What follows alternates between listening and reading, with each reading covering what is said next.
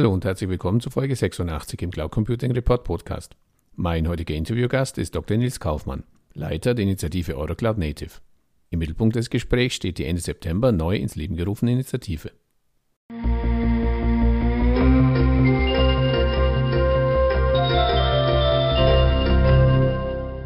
Hallo, Herr Dr. Kaufmann. Herzlich willkommen zum Interview für den Cloud Computing Report Podcast. Zum Einstieg bitte ich Sie, sich kurz in zwei, drei Sätzen vorzustellen. Mein Name ist Nils Kaufmann. Ich bin Gründer und Geschäftsführer von Cloud Buddies bzw. Innovations On. Bin Co-Autor des äh, Gaia X Architecture Papers und Mitinitiator und Leiter der Cloud Native Initiative der Eurocloud. Bevor wir auf die Cloud Native Initiative zu sprechen kommen, bitte ich Sie für alle Zuhörer, die keine Cloud-Technologie-Experten sind, kurz zu erläutern, was sich hinter dem Begriff Cloud Native verbirgt. Ja, das ist eine vielgestellte Frage, wo ich jetzt im Voraus schon sage, ich äh, glaube kaum, dass ich in der Lage bin, die so für alle potenziellen Zuhörer zur Zufriedenheit zu beantworten ich kann sagen, was wir darunter verstehen ja. in diesem Zusammenhang. Ähm, da geht es schlicht und ergreifend darum, dass wir von Dienstleistungen, Dienstleistern ausgehen, die ähm, ja, sagt Asset Light äh, so, sozusagen arbeiten, deren, deren Businessmodell äh, Asset Light ist, heißt im Klartext, hier geht es nicht um Infrastruktur, also äh, niemand ähm, äh, betreibt da noch eine eigene Infrastruktur, Server oder ähnliches, sondern äh, kümmert sich um den Layer darauf. So und ähm, die Dienstleister, die sich gegründet haben oder die ihr Geschäftsmodell entsprechend angepasst haben, agieren auf Public Cloud Infrastrukturen. So. Und die Software, die dort entwickelt wird, mit der gearbeitet wird, die ist von Grund auf darauf ausgerichtet, auf solchen Public Cloud Strukturen zu funktionieren. Das ist dann Cloud Native. Also Cloud Native heißt, und das Wort Native nochmal nimmt, es ist nativ für Cloud-Strukturen programmiert worden äh, oder eben entwickelt worden, die Dienstleistung, das ist ein großer Unterschied äh, zu Software beispielsweise, wenn man jetzt das äh, Beispiel Software nimmt. Ich glaube, das äh, passt da immer ganz gut. Die meisten Softwaren, die wir so kennen, die es teilweise auch immer noch gibt und lange, lange, lange Jahre gab, die sind oftmals monolithisch aufgebaut, programmiert und aufgebaut. Mhm. Und das heißt, sie sind in sich eigentlich eingekapselt, bringen vieles mit, jetzt im E-Commerce-Bereich beispielsweise. Da hat man einen Shop, der mehr oder weniger ein relativ voller Koffer ist, äh, ja, in dem, je nachdem, was der Anwender dann damit machen möchte, Vielleicht äh, hat er einen Shop für, für Winterausrüstung oder auch für Sommerausrüstung. Es ist für alles was dabei. Und äh, in sich gekapselter Shop. Das heißt, er bringt da quasi alles mit. So, ein native Software wäre eine Software, die sehr offen ist. Das heißt, ähm, sie ist defragmentiert und kann, da fällt jetzt schon mal ein Stichwort, das vielleicht später nochmal kommt, kann eben auf Microservices zugreifen, auf Microservices installiert werden, wenn Sie so wollen, um jetzt einen äh, hergebrachten Begriff zu nehmen und wäre damit dann maximal skalierbar. Das ist der große Unterschied zu ursprünglichen Software. Mhm. Also ich habe gar nicht mehr diesen Software-Block quasi, wie ich es jetzt auch von gängigen Systemen ja. einfach kenne, wo ich eben sage, ich nehme eine, um bei Ihrem Beispiel zu bleiben, ich nehme eine E-Commerce-Software und lade die halt dann irgendwo auf bei einem Hoster und habe die dann da im Web, sondern ich habe quasi komplett eine im Web existierende Struktur.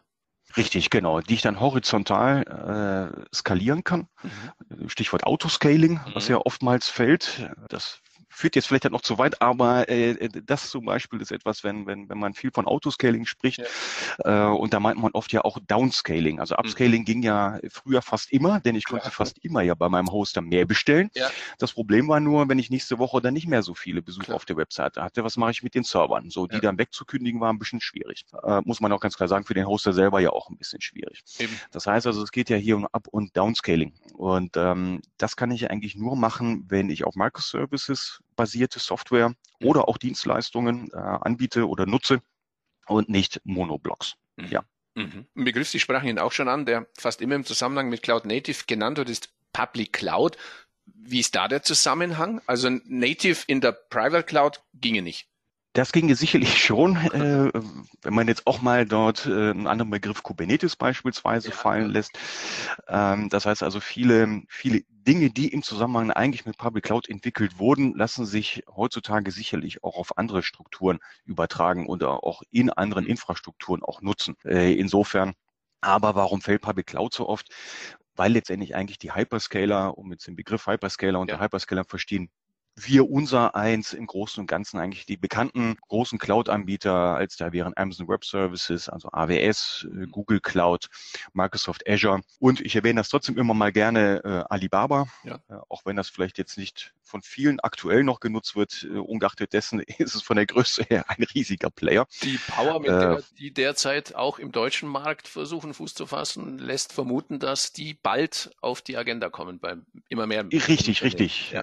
Also ich bin bin da schon seit fünf Jahren, warte ich mhm. eigentlich drauf, dass sie mal den Schalter umlegen. Mhm. Ist sicherlich noch ein anderes Thema, dass man, dass man einzeln äh, behandeln müsste ja, und könnte. Klar. Aber äh, der Vollständigkeit halber erwähne ich da Alibaba eben auch gerne. Mhm. So, also Public Cloud. Warum, warum fällt da immer wieder Public Cloud? Weil das nun mal einfach die technologischen Treiber waren äh, okay. über, über all die Jahre. Und im Grunde genommen muss man auch ganz klar sagen, das ist zumindest meine Meinung, auch immer noch sind. Das heißt, sowas wie Kubernetes und andere und Microservices, äh, das haben ja die Hyperscaler entwickelt und nicht die klassischen Private Cloud Anbieter. Ja. Aber mittlerweile haben sich so viele Services entwickelt, die wiederum auch ausgekapselt von den Hyperscalern auch auf anderen Cloud-Infrastrukturen auch genutzt werden können. Insofern äh, ist das sicherlich nicht mehr ganz so trennscharf, aber deswegen fällt der Begriff Public Cloud so häufig. Kommen wir auf die Eurocloud Cloud Native Initiative zu sprechen. Können Sie etwas zur Entstehungsgeschichte der Initiative sagen? Ja, also die Entstehungsgeschichte der Initiative fußt im Grunde genommen darauf, dass äh, wir miteinander als Dienstleister in diesem Public Cloud oder Cloud-Umfeld, die sich sehr stark mit Microservices, mit den äh, Hyperscaler-Infrastrukturen beschäftigen, festgestellt haben, dass sich doch unsere Geschäftsmodelle sehr, sehr stark von den bisherigen Anbietern einfach unterscheiden. Das fängt schon damit an, dass wir beispielsweise ja, das hatten wir eben ja schon, äh, uns eigentlich nicht mehr um Infrastrukturen kümmern, als Beispiel. Das heißt, unsere Wertschöpfungskette ist auch eine andere. Ja, das hat was mit Umsatzzahlen zu tun, das hat was mit Mitarbeiteranzahl zu tun. Das hat aber am Ende des Tages auch ein bisschen was damit zu tun, wie man in der Öffentlichkeit oder ob man in der Öffentlichkeit wahrgenommen wird. Und mit Öffentlichkeit meine ich äh, sowohl Kunden als auch Medien beispielsweise. Das heißt also, wie wird man dort wahrgenommen? Und Unsere Geschäftsmodelle differieren da sehr, sehr stark zu den klassischen Anbietern, ob es jetzt Hoster sind, ob Systemhäuser sind oder ähnliches, weil wir uns ausschließlich eben oberhalb der Ebene der Infrastruktur bewegen. Und da haben wir gesagt, da wollen wir eine Initiative schaffen, um ein eigenes Branchenbewusstsein zu entwickeln, um äh, gegebenenfalls Herausforderungen, die wir teilen, äh, untereinander vielleicht besser anpassen zu können wenn man davon ausgeht, ein durchschnittlicher Cloud-Native-Anbieter hat vielleicht nur 25, 30 Mitarbeiter beispielsweise und nicht 150, dann kann es sein, dass es äh, unterschiedliche Themen gibt, sei es beispielsweise Prozessqualitätsmanagement und ähnliches aufzubauen, ist für einen 25-Mann-Laden sicherlich eine größere Herausforderung als für einen 150-Mann-Laden, der vielleicht auch seit 10, 15 Jahren schon existiert. Und ähm, was liegt da näher, als sich in einer Initiative zusammenzuschließen, um diese Herausforderung gemeinsam anzunehmen? Das ist im Grunde genommen eigentlich die Grundidee der Initiative. Sie sagten schon, Awareness schaffen, Pressebekanntheit erreichen. Aber nochmal vielleicht zusammenfassend, können Sie etwas zu den Zielen sagen, die die Initiative verfolgt und vor allem an wen wendet sie sich? Denn wir haben, wie Sie es ja auch schon darstellten, auf der einen Seite die Hyperscaler, auf der anderen Seite die Cloud Native äh, Provider und dann ja aber natürlich auch den Endanwender. Genau, also äh, wir haben mal ganz grundsätzlich sieben Herausforderungen identifiziert, äh, als da wäre, das, das teilweise äh, greift auch Ihre, eine Ihrer ersten Fragen auf, fehlendes Verständnis für Cloud Native. Also sowohl als Begriff als eben auch als Dienstleister. Dann haben wir Nachfrage übersteigt das Angebot bei weitem die Nachfrage, das, das, das merkt man ja alleine schon an der, an der fachlichen Expertise, die ja. am Markt nachgefragt wird. Äh, also das heißt, die Nachfrage besteigt das Angebot bei weitem, geringe Sichtbarkeit und kaum gemeinsames Bewusstsein als eigenständige Branche. Dann viertens wenig Einfluss auf Digitalisierungsprojekte, da komme ich gleich nochmal kurz zu. Es hatte was mit dem Anwender zu tun.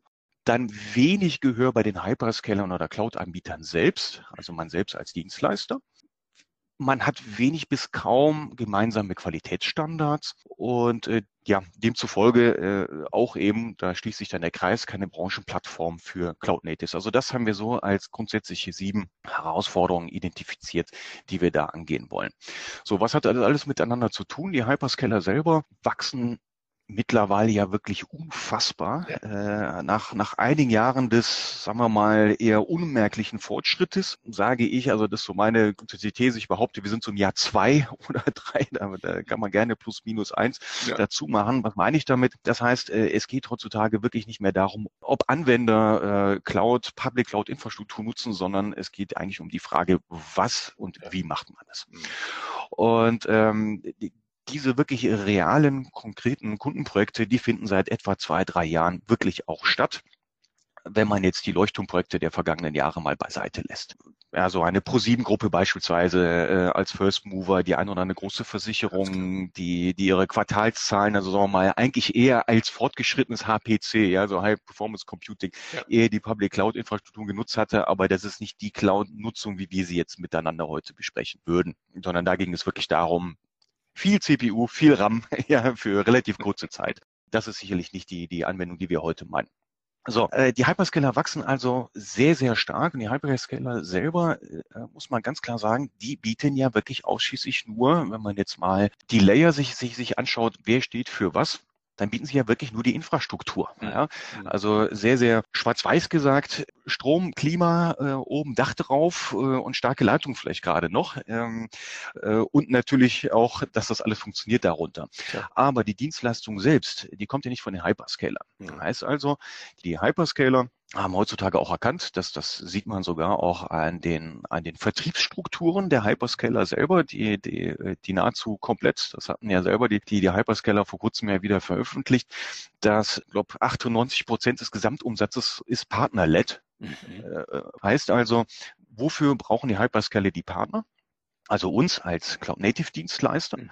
Wir sind die, die den Kunden beraten von Anfang an, also das erste Consulting-Gespräch führen. Wir sind die, die, wenn es sich denn um Migrationsprojekte handelt und nicht um Greenfield-Projekte direkt auf der Cloud, wir sind die, die die Dinge von A nach B bringen, mhm. denn irgendwie muss das ja auch passieren. Das passiert ja. nicht von alleine. Und wir sind die, die 24-7 das auf den Hyperscalern selbst auch betreiben, mhm. mit 24-7 Support etc.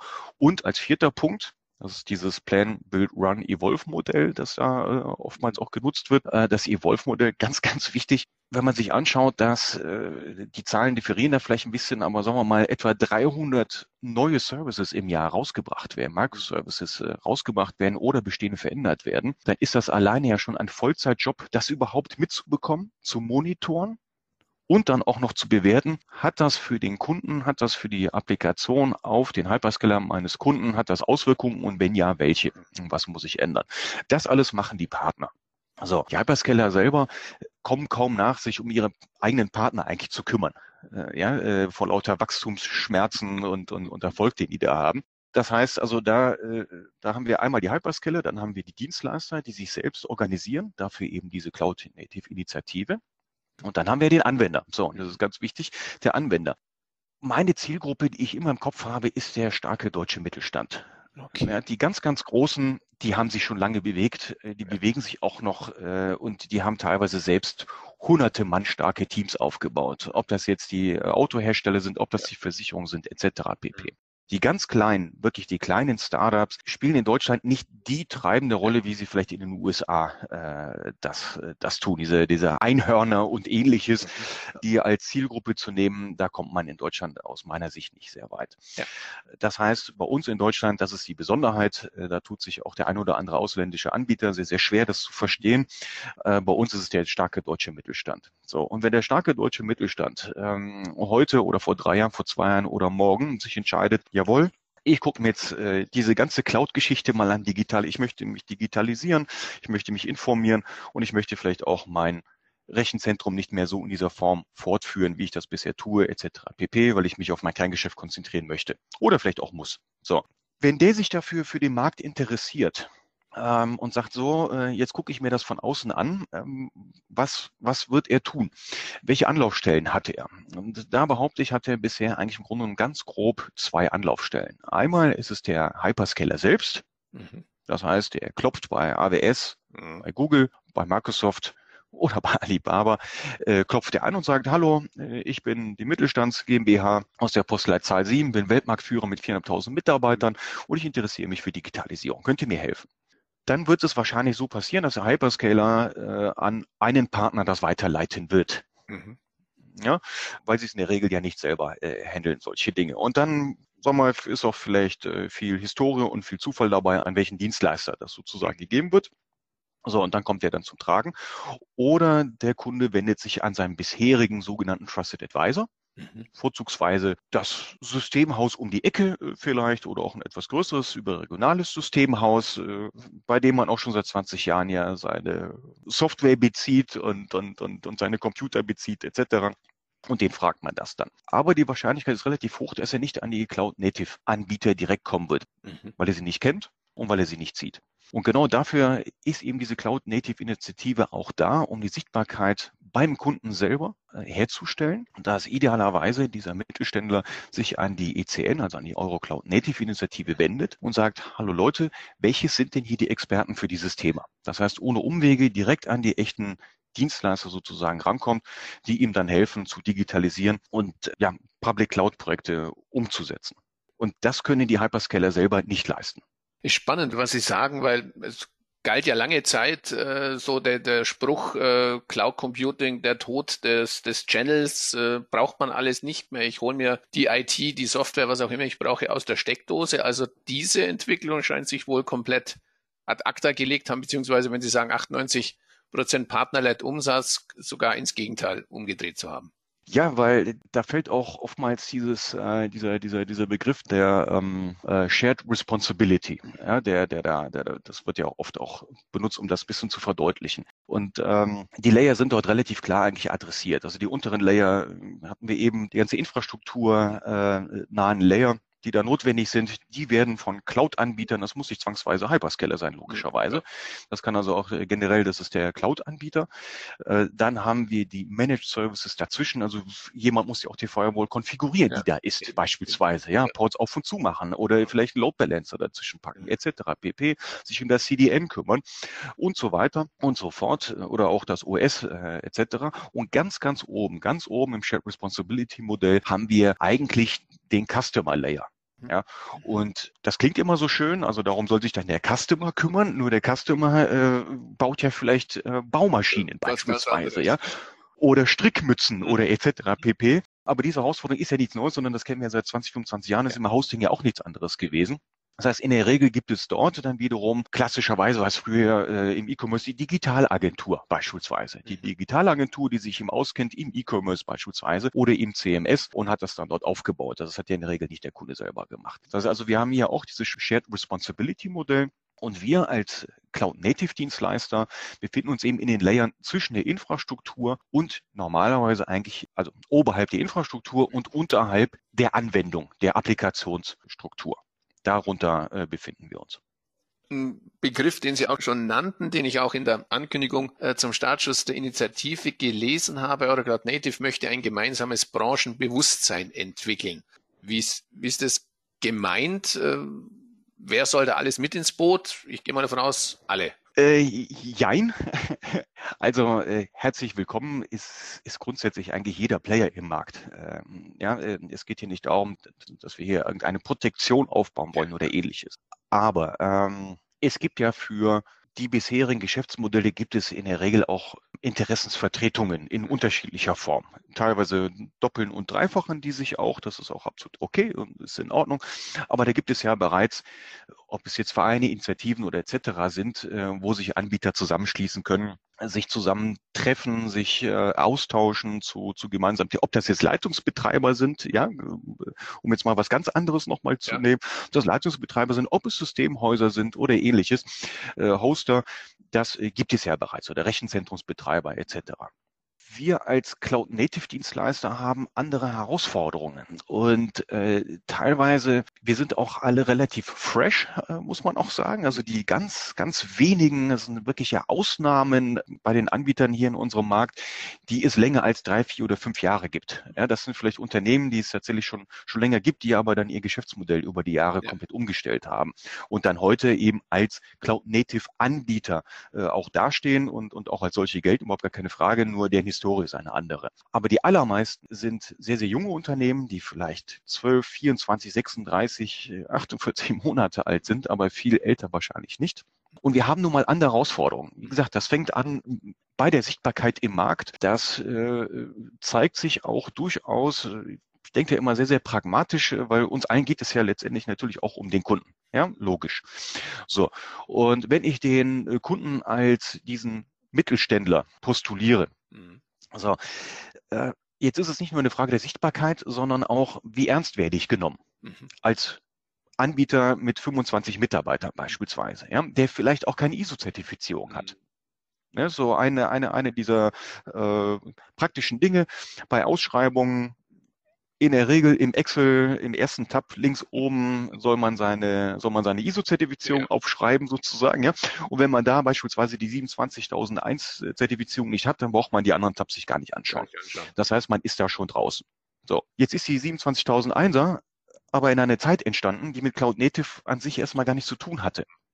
Und die Dinge, die dort abgefragt werden, jetzt ganz grob, ja, äh, es gibt natürlich auch Weiterentwicklungen der 27.001er. Ja. Aber die originäre 27.001er bezieht sich auf unfassbar viel Infrastruktur beispielsweise. Infrastrukturfragen, mit denen wir als Cloud Natives nichts zu tun haben. Das heißt, äh, zwei Dinge. Erstens, eigentlich äh, systemisch macht es für mich gar keinen Sinn, eine 27.001er mhm. zu haben, im originären Sinne. Erstens. Klar. Zweitens, wird es mich als 20, 25 Mann Unternehmen wahrscheinlich auch überfordern. Mhm. Also sowohl von der Manpower als ja. auch finanziell eine 27.001 Zertifizierung einzuführen. So. Also das ist ein Teufelskreislauf. Wie komme ich da weiter? Und ein Branchenbewusstsein heißt erst einmal, wie wir es auch auf dem Kickoff wirklich miteinander gemerkt haben, alle miteinander dass wir all diese Probleme gemeinsam haben, dass wir sagen, hey, lass uns doch eigene Qualitätsstandards entwickeln, beziehungsweise auf bestehende Qualitätsstandards entsprechend weiterentwickeln, die auf uns passen, die wir beispielsweise keine Infrastruktur mehr anbieten, sondern sehr, sehr, und das ist noch eine Besonderheit vielleicht für unsere Branche als Public Cloud Dienstleister. Der klassische Anbieter früher, ob das jetzt ein Systemhaus oder der Hoster war, hatte im Grunde genommen eigentlich alles im Angebot, was es im Umfeld des Internets überhaupt zu bestellen gab für einen Kunden. Mhm. Das heißt also, ich konnte ihm eine Leitung anbieten, ich konnte ihm ein Rechenzentrum anbieten, also Co-Location oder ähnliches. Ich konnte ihm das OS anbieten, also die jeweilige Software, den 14.7-Betrieb. Das alles konnte ich ihm anbieten und Domain-Registrierung und E-Mail-Server, äh, Administration etc. Also alles, was man da brauchte. Wenn wir uns nochmal vor Augen führen, dass der Cloud-Markt sich immer mehr in sogenannte Microservices entwickelt. Wenn dann das Stichwort Big Data beispielsweise fällt, wo wir AI drin haben, wo wir ML drin haben, wo wir IoT drin haben, etc. pp. Security und so weiter. Sie werden kaum noch einen Dienstleister finden, oder kaum, ich behaupte sogar, Sie werden keinen Dienstleister finden, der wirklich das gesamte Spektrum von vorne nach hinten durchgehend anbieten wird können. Das ist ausgeschlossen, mhm. dass er diese Expertise so vertikal in-house hat. Das heißt, wir werden immer mehr Dienstleister haben, die sich immer mehr spezialisieren. Okay. Ob das jetzt, wie gesagt, in Securities, ob das in Data Lakes ist, äh, ob das in IoT ist etc. Das heißt, wenn der Kunde solche Projekte vorhat, dann wird es nicht mehr funktionieren, dass er einen Dienstleister ansprechen wird. Mhm der ihm eben die Domain registriert und den ja. Shop installiert und 24-7 darauf aufpasst, ja, wie in der klassischen Welt. Das kann gar nicht mehr funktionieren, aufgrund äh, dieser, dieser massiven Expertise, die da erfordert ist, auf den Hyperscalern oder um die Hyperscaler herum, auf den Cloud-Infrastrukturen. Mhm. So, und dessen müssen wir uns bewusst sein, was dazu führt, dass wir viel, viel stärker zusammenarbeiten das hat auch etwas mit Branchenbewusstsein zu tun. Ich hatte gestern erst ein Telefonat mit einem Marktführer äh, in einer bestimmten Expertise auf Hyperscalern, der sich sehr, sehr stark auf DevOps spezialisiert hat. Der macht nichts anderes, als das Thema DevOps zu bearbeiten. Nichts anderes. Mhm. Ja, so. Er arbeitet mit vier anderen Partnern mindestens in der Regel in Kundenprojekten zusammen, die dann das Thema 24-7-Service beispielsweise bearbeiten, äh, die das Thema Security bearbeiten und ähnliches. Das heißt also, das, was es früher eigentlich ausgeschlossen war, dass der eine Hoster mit dem anderen Hoster ja. zusammenarbeitet, um den Shop eines Kunden beispielsweise zu betreuen. Das war ja ausgeschlossen, war ja auch nicht nötig, muss man da ehrlich sagen, in der Regel. Das führt heute zu einer viel, viel stärkeren Zusammenarbeit zwischen den Dienstleistern. Und da ist natürlich auch wichtig, dass man sich überhaupt kennt, beispielsweise. Klar. Ja, weil der, auch, auch wir selbst, als ich, ich selbst, als Teilnehmer dieses Cloud-Native-Marktes, ich kann nun wirklich nicht behaupten, dass ich jeden Anbieter kenne mhm. oder schon gar nicht die meisten Anbieter kenne, weil auch jeden dritten Tag ein neuer aufmacht. ja. Und äh, ich das teilweise aufgrund der Website vielleicht auch nicht direkt erkennen kann, mhm. äh, wo jetzt die spezielle Expertise ist. Das heißt, auch diese Initiative führt dazu und hat auch schon auf dem Kickoff dazu geführt, und das wird es auch weiterhin tun, dass wir uns untereinander besser kennenlernen um uns dann für Kundenprojekte, für Kunden äh, zusammenschließen zu können. Ob das eine Bietergemeinschaft ist oder ob das einfach nur eine Expertise, eine, eine, eine Fachbietergemeinschaft mhm. sozusagen ist, wo man unterschiedliche äh, Themen dann dem Kunden gemeinsam anbietet am runden Tisch. Das kommt sicherlich auf den Einzelfall an, aber äh, das ist ein völlig neues Branchenbewusstsein im Sinne von, wir sind keine Feinde, sondern ganz im Gegenteil tatsächlich, wir sind gegenüber dem Kunden, sind wir Freunde. Und das ist ein, ein, ein, ein völlig anderes Mindset, als man es sicherlich in der in, in den in den bisherigen Branchen so gepflegt hat. Mhm. Ja, das lässt eine ganz neue Art auch der Zusammenarbeit unter den Anbietern natürlich äh, äh, vermuten. Bringt mich aber genau zur, zur nächsten Frage, den ja bereits schon mehrfach angesprochenen Hyperscalern, Google, Amazon Web Services, Microsoft, wir haben auch über Alibaba kurz gesprochen, die stehen natürlich schon im, im direkten Wettbewerb zueinander. Und das ist ja ein beliebtes äh, Schauspiel, will ich schon fast sagen. Mindestens einmal im Jahr das Listing, wer ist jetzt größer als der, als der andere. Wie passt das in dieses neue Branchenbewusstsein rein oder äh, sind Sie da eine Ebene drunter und sagen, die sollen ihr Geschäft weitermachen wie bisher? Genau, also ich würde vielleicht fast sagen, wir sind die Ebene drüber, ja, sozusagen. So. Äh, ja. Äh, aber auf jeden Fall nicht auf der auf der auf der gleichen nicht auf der gleichen Ebene. Roman. Genau, genau. Das heißt im Grunde genommen, äh, das das das ist ja nur gut für uns alle im Grunde genommen. Ja. Das das hat was mit mit mit Preiskampf zu tun, mhm. aber auch mit Innovationskraft Klar. etc. Und ehrlich gesagt ist es so mittlerweile, zumindest erleben wir das äh, äh auf mittlerweile doch einigen, äh, wenn man sich anschaut auf unserem Kickoff hatten wir Vertreter von allen drei äh, Hyperscalern mhm. äh, an Bord. Mhm. In einem Raum an einem Tag. Äh, das wäre ja vor zwei Jahren, behaupte ich jetzt einfach mal, vor einem ja. Jahr, unvorstellbar gewesen, ja. dass eine AWS an der gleichen Veranstaltung sozusagen teilnimmt wie Azure. Mhm. Oder Google. Mhm. Das wäre, das wäre ein absolutes No-Go-Kriterium mhm. gewesen. Ähm, da hat sich schon sehr, sehr viel verändert. Äh, ich denke jetzt äh, gerade daran, wie der Klaus Böck und der Hermann äh, auf der in der in der Villa Kennedy jetzt vor kurzem auf dem Cloud Service Provider mhm. Summit vom, vom Vogel Verlag äh, vor einigen Wochen äh, saßen die nebeneinander auf der Bühne, also der Böck und der Hermann, und sprachen einmütig äh, äh, und sehr sehr freundlich miteinander über äh, den über den Markt äh, und auch über die Partner, die sie adressieren etc. pp. Das heißt also im Klartext, sie saßen zusammen auf der Bühne, äh, was ja nun mal wieder verdeutlicht, es hat sich da auch schon viel, viel getan. Mhm.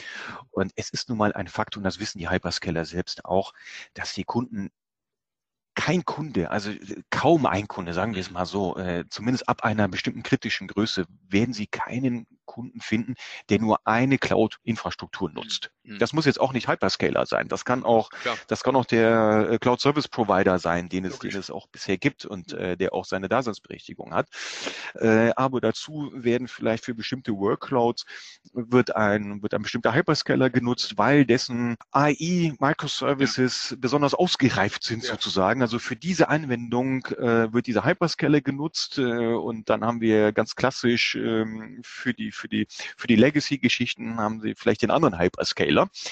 Äh, ja, oder um das mal hier Office 365 beispielsweise. Ja, ja das, ja. Das, das, das nutzt man sich viele. Auch das ist ja Nutzen eines Hyperscalers, Logisch. logischerweise. Mhm. Also dort habe ich das und vielleicht habe ich die Webanwendung ja bei Microsoft Web Services, ja, mhm. wo der Name wieder auftaucht. Mhm. Also Port 80 Dinge nutze ich vielleicht bei, bei AWS. Und dann habe ich aber vielleicht noch mein CRM beispielsweise bei meinem klassischen Cloud Service Provider. Warum ja. auch nicht? Mhm. Heißt also im Klartext, äh, der Kunde schafft ja nun mal die Tatsache. Und die Tatsache ist, dass mehrere Clouds äh, untereinander auch genutzt werden. Da könnte man jetzt fast schon wieder auch Richtung Gaia X dann gehen und sowas. Ja, aber ist äh, auch nochmal ein ganz eigenes Thema. ein eigenes Thema. Heißt also Multi ja. ja, genau, also Multi-Cloud-Anwendung.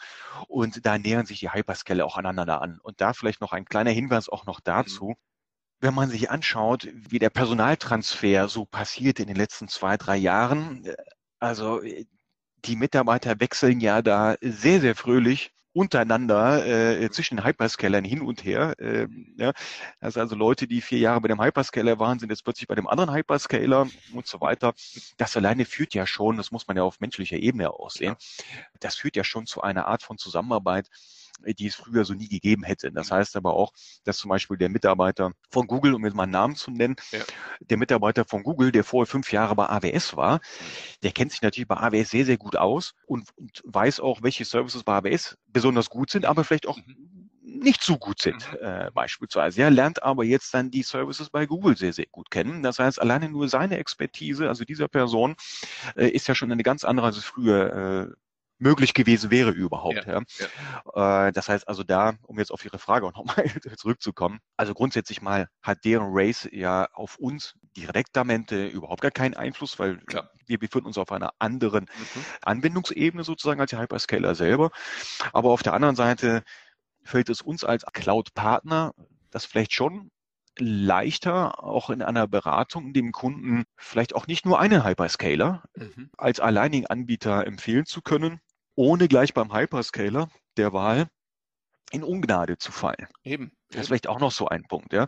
Man selbst als Anbieter, wenn man jetzt aber mal AWS-Partner war mhm. äh, oder ist und der rausgekriegt hat für einen bestimmten Workload, hat man vielleicht einen Marktbegleiter auch mit mhm. angeboten mhm. zusätzlich, dann kam das sicherlich vielleicht nicht ganz so gut an früher.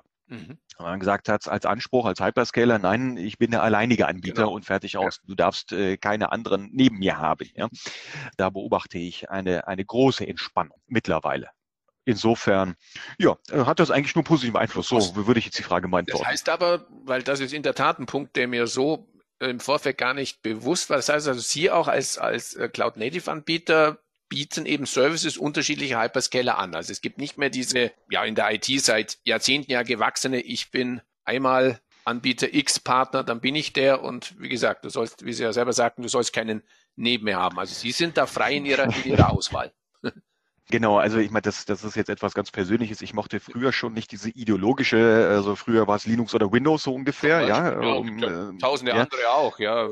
Datenbank von einem Anbieter mit O ist gleich nie wieder eine Datenbank von einem Anbieter mit einem I oder umgekehrt. genau. Hardware, richtig, richtig. Hardware von I darf keine Hardware von H und so weiter. Also da gibt's ja diverse Scharmützel der letzten Jahre und Jahrzehnte. Richtig, richtig. Also äh, wie, wie ich das sehe, es gibt, es gibt natürlich gibt es schon, äh, es gibt Dienstleister, Cloud-Native-Anbieter, die äh, sicherlich auch aus strategischen Gründen, äh, aber vielleicht auch wirklich auch aus persönlichen Wohlfühlgründen äh, gesagt haben, nein, ich, äh, ich gehe meinen Weg ausschließlich mit einem Hyperscaler und fertig. Ja, das hat oftmals durchaus auch seine Bewandtnis dahingehend, als äh, wenn man sich wieder vor Augen führt, was ich eben sagte, diese unfassbare Tiefe der Expertise, die, äh, die heutzutage teilweise erforderlich ist, um, um, um irgendwo wirklich ja ein Maximum an, an äh, Service dem, dem Kunden anbieten zu können, erfordert so ein wahnsinniges Know-how in einem bestimmten Bereich, dass es vielleicht gar nicht mehr möglich ist, sich äh, auch noch genauso gut äh, auf der anderen, äh, auf dem anderen Hyperscaler auszukennen. Mhm. Ja, in der, in der, in derselben, in der, in der gleichen Expertise-Tiefe. Äh, demzufolge äh, ist sicherlich der ein oder andere Anbieter so unterwegs, dass er sagt, ähm, ich habe mich spezialisiert auf Anbieter X oder Y. Mhm. Das hat dann aber tatsächlich in der Regel, so wie ich die Jungs und Mädels auch kenne, nichts Ideologisches in ja. der Regel, sondern das ist auch kundengetrieben, das Projektgetrieben, das ist historisch einfach, weil man sich irgendwo auf einem, auf einer bestimmten Umgebung ursprünglich besonders wohlgefühlt hat oder wohlfühlt. Ja? Und äh, dann baut man dort seine Expertise aus und ist dann eben tatsächlich im, im Endeffekt relativ spezialisiert auf einen Hyperscaler. Das passiert schon. Aber im Gegensatz zu früher, so ist es zumindest meine Empfindung, ist das nichts ideologisch, sondern einfach nur, ähm, äh, das ist zwangsläufig einfach so. Mein Unternehmen beispielsweise Innovations On ist als Managed Service Provider eher ja agnostischer unterwegs. Ja, das heißt, äh, wir agieren dahingehend nochmal auch eine Stufe drüber und sagen, für einen 24-7 Support beispielsweise kann ich mir die Expertise aufbauen über mehrere Hyperscaler-Infrastrukturen hinweg. Das geht. Weil ich aber ja nicht dann gleichzeitig der Datenanalyst bin, der sich im AI-Umfeld in einer Tiefe bewegt, was die Expertise angeht, die, die ich unmöglich skalieren kann auf, auf, auf anderen Hyperscalern. Ja. ja. Das heißt, wenn ich einen 24-7-Support beispielsweise SLA-basierend aufbaue, dann kann ich ja diesen grundsätzlichen Service, kann ich ja für nahezu jeden Hyperscaler ja anbieten beispielsweise. Also hier lässt es das durchaus zu, auch unterschiedliche äh, Hyperscaler anbieten zu können. Aber ansonsten, es sind einige auch dabei, die sehr, sehr divers auch unterwegs sind. Also da ist ganz, ganz wenig Ideologie dabei, wie ich das empfinde. Ist auch sehr wohltuend nebenbei bemerkt. Eben. Ich glaube, das ist, äh, das ist auch wieder was mit, das zahlt vielleicht auch auf dieses Branchenbewusstsein auch ein.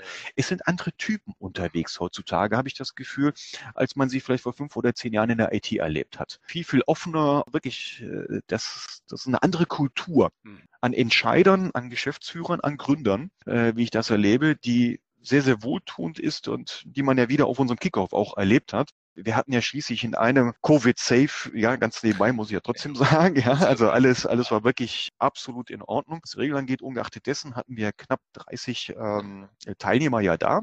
Und das waren äh, jeweils wirklich auch teilweise die, die Marktführer in ihrem, ihrem Segment. Das waren die Gründer und Geschäftsführer. Und von außen würde man ja eigentlich klassischerweise sehen, oh, da sitzen ja 30 Konkurrenten, Konkurrenten in einem ja, Raum. Klar, eben. 30 Dienstleister im Hyperscaler-Umfeld. Ach du liebe Güte. Und äh, wir waren uns unisono, das war so das Feedback, das wir dann bekommen haben, teils an dem Tag selbst äh, noch und teils dann im Nachgang.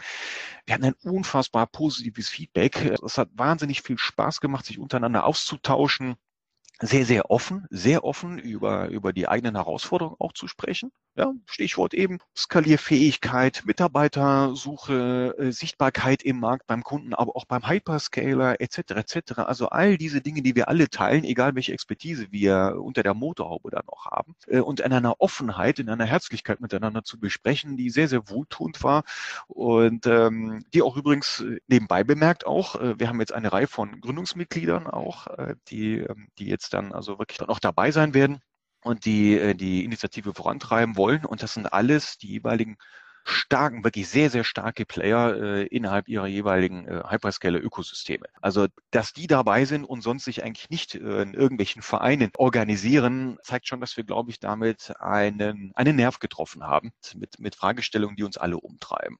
Also, das ist schon eine tolle Sache. Mhm. Ja, sollte sich ja am Ende dann auch positiv auf den Cloud-Anwender auswirken. Sie sagten an anderer Stelle schon bereits, ein Ziel in Richtung Endanwender ist es eben Anlaufstelle zu sein, so erste Anlaufstelle zu sein für eben die, um bei Ihren Worten zu bleiben, Mittelstand GmbH. Wie sieht sonst aus? Welche Vorteile sehen Sie gerade jetzt ja noch in einem verhältnismäßig frühen Stadium ansonsten noch für den Cloud-Anwender, sich bei Ihnen umzuschauen oder mit Ihnen in Kontakt zu kommen? Also Cloud-Anwender wäre jetzt nochmal kurz die Frage zu klären. Äh, äh, mit Cloud-Anwender genau wäre dann quasi der Kunde, der, der potenzielle Kunde, Kunde genau. gemeint oder, ja. oder der Dienstleister? Nee, der Kunde, äh, also der Endanwender, der gemeinsam ja, ja. mit Ihnen oder über Sie Services beim Hyperscaler nutzt. Ja, also da, da behaupte ich natürlich ganz klar, dass äh, die klassischen und auch teilweise ja, bisher bekannten Anbieter, die durchaus natürlich auch am Markt auch natürlich auch eine Marktpräsenz haben, äh, auch entsprechende Marketing-Budgets haben etc. Und natürlich aber auch muss man ja auch sagen, auch zu Recht äh, natürlich äh, langjährige Kundenbeziehungen haben.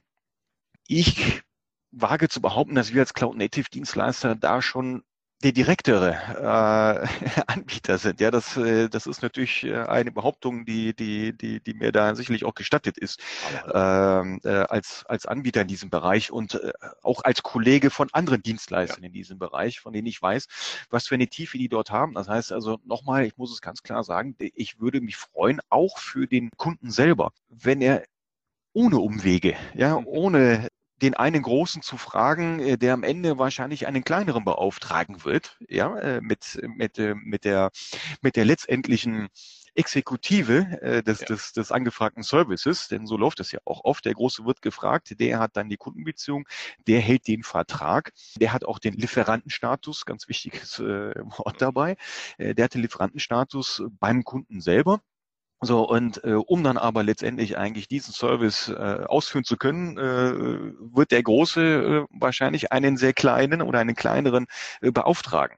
So, dass das ein paar Nachteile mit sich bringt, glaube ich, liegt auf der Hand, auch für den Kunden selber. günstiger wird's mal auf gar keinen Fall. Ja, das glaube ich, das kann man mal so festhalten. Wenn eine Partei nochmal dazwischen ist, ja, weil umsonst wird die das auch nicht tun. Erstens, ja. zweitens äh, wird vielleicht auch nicht unbedingt schneller gehen. Ähm, ja, also das sind mal so, so zwei Dinge, die man, glaube ich, mal sehr wertfrei äh, mal so sagen äh, kann. Und ähm, da finde ich schon toll, wenn wir es schaffen würden, dass der Kunde für sich selbst auch äh, direkt an den Experten rangehen kann. So, und äh, weil er wahrscheinlich nicht diesen Research machen kann, und wenn man sich anschaut, bei AWS beispielsweise sind äh, 185 AWS-Partner in Deutschland mhm. auf dem äh, Partnerportal gelistet. Mhm. Ja, 185. Da ist wirklich alles dabei. Da alleine nur eine Research zu machen, auf die ja. jeweilige Webseite dann zu gehen, um dann zu gucken, wer ist das eigentlich und was genau macht er eigentlich, das ist wirklich äh, echt eine große Herausforderung. Ja, und ähm, das könnte er sich sparen, wenn er direkt eine Initiative kommt, wo wir ihm dann sofort weiterhelfen könnten und ihn direkt an den Experten äh, bringen könnten. Also nochmal, was hat er davon? Ganz klar, äh, er ist viel, viel schneller und im, im Zweifel günstiger und vielleicht sogar auch besser unterwegs, wenn er sich gleich an die Experten wendet. Ganz einfach.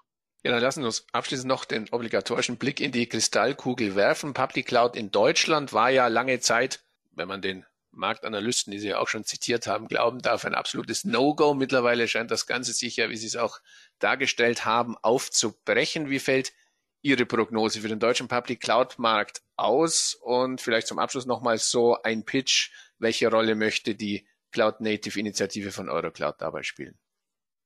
also trotz aller Unkenrufe äh, und äh, äh, notwendiger, notwendiger Diskussionen äh, zu den Themen DSGVO, GDPR und so weiter.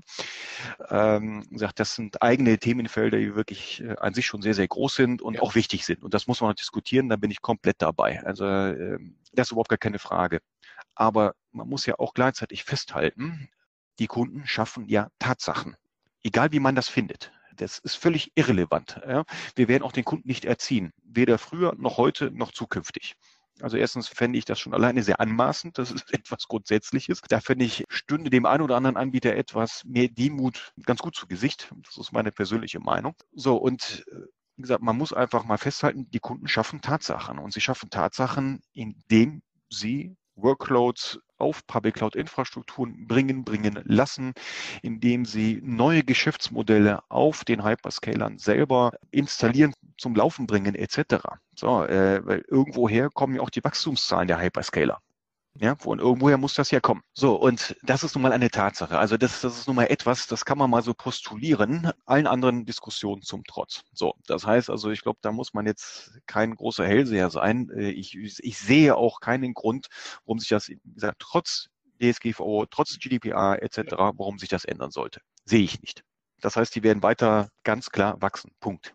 Was sich vielleicht, vielleicht äh, noch ändern wird, ist, dass der ein oder andere äh, Cloud-Anbieter, der jetzt nicht unter dem Label äh, Hyperscaler läuft oder Public Cloud läuft, also der, der Cloud Service Provider, da gibt es doch den einen oder anderen, der sich mittlerweile schon auch sehr, sehr stark bewegt, beispielsweise Kubernetes-Plattformen anbietet etc. pp. und mit seiner Managed Service Expertise, die er sich 20 Jahre auf eigenen Infrastrukturen aufgebaut hat, diese wiederum auch auf anderen Infrastrukturen anbietet.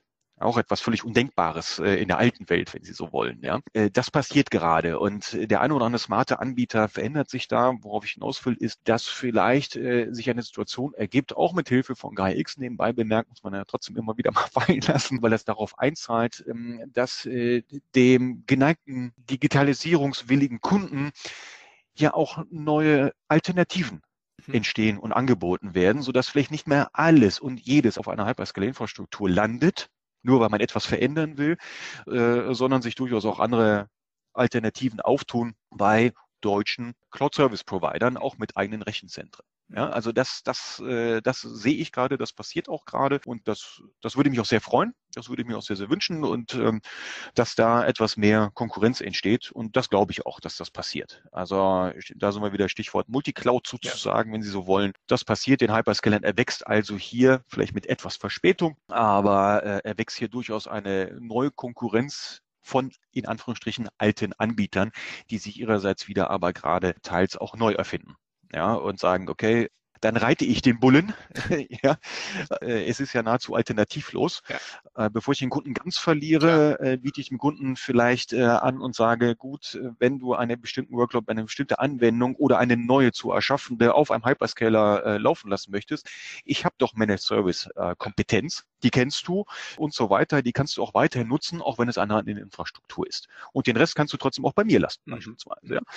Also ähm, das, das sehe ich und äh, ich glaube, dass das wird durchaus einen Impact dann auch auf die weitere Entwicklung der Hyperscaler haben. Aber das wird das nicht grundsätzlich aufhalten. Das sicher nicht. Aber ich glaube, das tut dem Markt wie immer ja gut, wenn Alternativen passieren. Ja. So, und welche Rolle möchte die Cloud Native Initiative dann dabei spielen? Naja, wir wollen uns sehr gerne, also nochmal als Anlaufstelle für jeden Cloud, ja, Cloud Native interessierten, mhm. Digitalisierungsinteressierten Anwender. Anwender heißt aber wirklich dann sehr, sehr breit gemeint Anwender äh, oder auch in Interessierten. Das heißt also, ob es jetzt ein Dienstleister ist, äh, der sich gerade neu aufbaut im Hyperscaler-Umfeld, äh, aber bestimmte Fragen hat, die andere schon längst gelöst haben. Ja? Da kommen wir wieder bei diesem Mind Change dazu, wie wir miteinander umgehen hier. Ja? Das heißt also, wir, wir, wir teilen unser Wissen, unser Know-how und können durchaus auch einem Dienstleister äh, mit unserem Erfahrungsschatz helfen, der sich jetzt gerade neu aufbaut, weil es keine direkte Konkurrenz zu uns ist, weil er eine andere Expertise mitbringen möchte zum Beispiel. Also äh, da möchten wir uns als Anlaufstelle präsentieren und anbieten dem deutschen Mittelstand, ganz klar, das kann ich gar nicht so oft sagen, wie, wie, wie wichtig mir das ist. Das ist nebenbei bemerkt auch vom BMWI, wieder GAIX, ja, unterstützt und massiv gefördert vom äh, Bundeswirtschaftsministerium. An wen richtet sich das? Es richtet sich an den deutschen Mittelstand. Ne? Genau um den geht es. Und um den geht es eben auch uns, also uns dort eben auch als, als Trusted Advisor idealerweise anbieten zu können, als neutrale Anlaufstelle. Aber auch, was ich mir sehr wünschen würde und da auch ein großer Dank ja auch an Sie, den Cloud Computing Report Podcast. Das ist genau äh, auch so etwas, äh, wo wir sagen, wenn ich, das ist jetzt erlaubt man mir auch meine persönliche Sicht oder Einschätzung, wenn ich mir anschaue, was so in den meisten Medien als Interviewpartner genommen wird zu Themen Digitalisierung und Cloud Native Entwicklung, da muss ich schon sagen, äh, das sind in der Regel nicht die Geschäftsführer oder Geschäftsführerinnen von Cloud-Native-Unternehmen, sondern von klassischen Anbietern. Und äh, da würde ich mir doch wünschen, wenn Medien, äh, wenn, wenn, äh, wenn ein Portal eine Frage hat zum Thema, beispielsweise IoT, dann nicht unbedingt ein Anbieter mit 4.500 Mitarbeitern, der üblicherweise seinen größten Umsatz mit Laptop-Taschenverkauf äh, macht. Das äh, muss ich so polemisch auch sagen, sondern vielleicht direkt an einen Anbieter für IoT sich wenden würde. Und wenn wir dann diese Scharnierfunktion einnehmen könnten, indem sich äh, äh, der, der, der Redakteur beispielsweise an uns als ECN wendet und sagt, hallo, ich möchte etwas zu IoT machen oder zu ML machen oder zu AI machen etc. Äh, wer, welche Anbieter bei euch sind denn da in diesem Thema unterwegs und wie die dann weiterleiten könnten. Das wäre ein Traum, äh, wenn, wenn wir auch das schaffen könnten. Und dann am Ende des Tages eben ein, wirklich ein Experte seines Marktes äh, dort seine Einschätzung äh, in den Medien abliefern könnte. Ich glaube, das hätte auch für den Leser äh, einen absoluten Mehrwert, wenn ein echter Experte dort spricht und nicht ein äh, reiner Marketing-Experte das, das könnte eine tolle Rolle für Cloud Native Initiative sein. Und vielleicht noch zuletzt ähm, etwas ganz, ganz Tolles, was ich hier auch gerne auch noch äh, quasi eigentlich recht exklusiv hier auch erzählen möchte, ist, äh, ähm, auf unserem Cloud Native Kickoff ähm, war auch Heiko Henkes ähm, äh, als Speaker auch da was uns wirklich auch sehr, sehr stolz gemacht hat, als Vertreter von ISG, als äh, wirklich ausgewiesener Experte, Analyst für den Cloud-Markt. Und ähm, der angekündigt hatte auf dem Kickoff äh, selbst, dass es einen eigenen Research geben wird und einen eigenen Quadranten geben wird für den Cloud-Native-Markt in Deutschland. Das heißt, äh, im nächsten Jahr wird es das zum ersten Mal geben, alleine nur für Cloud Native. Und äh, den Kriterienkatalog, der dem dann zugrunde liegen wird, den wird ISG gemeinsam mit der Euro Cloud Native Initiative erstellen, aufbauen und demzufolge auch mit den Dienstleistern, die sich in diesem Markt äh, tun. Das alleine ist schon ein Riesenerfolg für, für, die, für, diese, für diese ganz, ganz junge Initiative, hier wirklich maßgeblich äh, mit dabei sein zu dürfen, ja, bei der Entstehung, bei der Geburt eines äh, neuen Research-Kriterienkataloges, ja. der quasi sich wirklich dann ganz, ganz speziell um den Cloud-Native-Markt äh, kümmern wird und da die Anbieter eben auch vorstellen wird. Das ist eine ganz, ganz tolle Sache, auf die wir uns sehr, sehr freuen. Wird eine ja. Menge Arbeit sein, aber wir freuen uns da wirklich sehr drüber als Initiative selbst, aber auch die Teilnehmer, äh, die dort wirklich auch die große, große und nahezu einmalige Chance haben, da äh, wirklich maßgeblich an dieser Entwicklung teilhaben zu können. Das ist ganz, ganz toll. Und das wird wiederum Stichwort Branchenbewusstsein, mhm. sich natürlich sehr, sehr positiv darin widerspiegeln wird sich einiges tun im Markt und ich merke, Sie sind voller Euphorie und Emotion dabei, das Ganze auch voranzutreiben. Herzlichen Dank für das Gespräch und weiter viel Erfolg. Ich danke Ihnen, Herr Grohmann. Vielen Dank.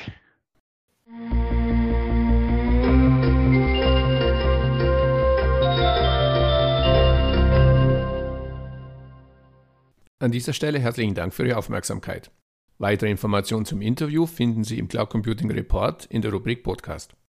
Wenn Sie regelmäßig über aktuelle News und Hintergrundinformationen rund um das Thema Cloud Computing informiert werden möchten, abonnieren Sie am besten unseren Newsletter. So viel für heute. Vielen Dank fürs Zuhören und bis zum nächsten Mal. Ihr Werner Grohmann.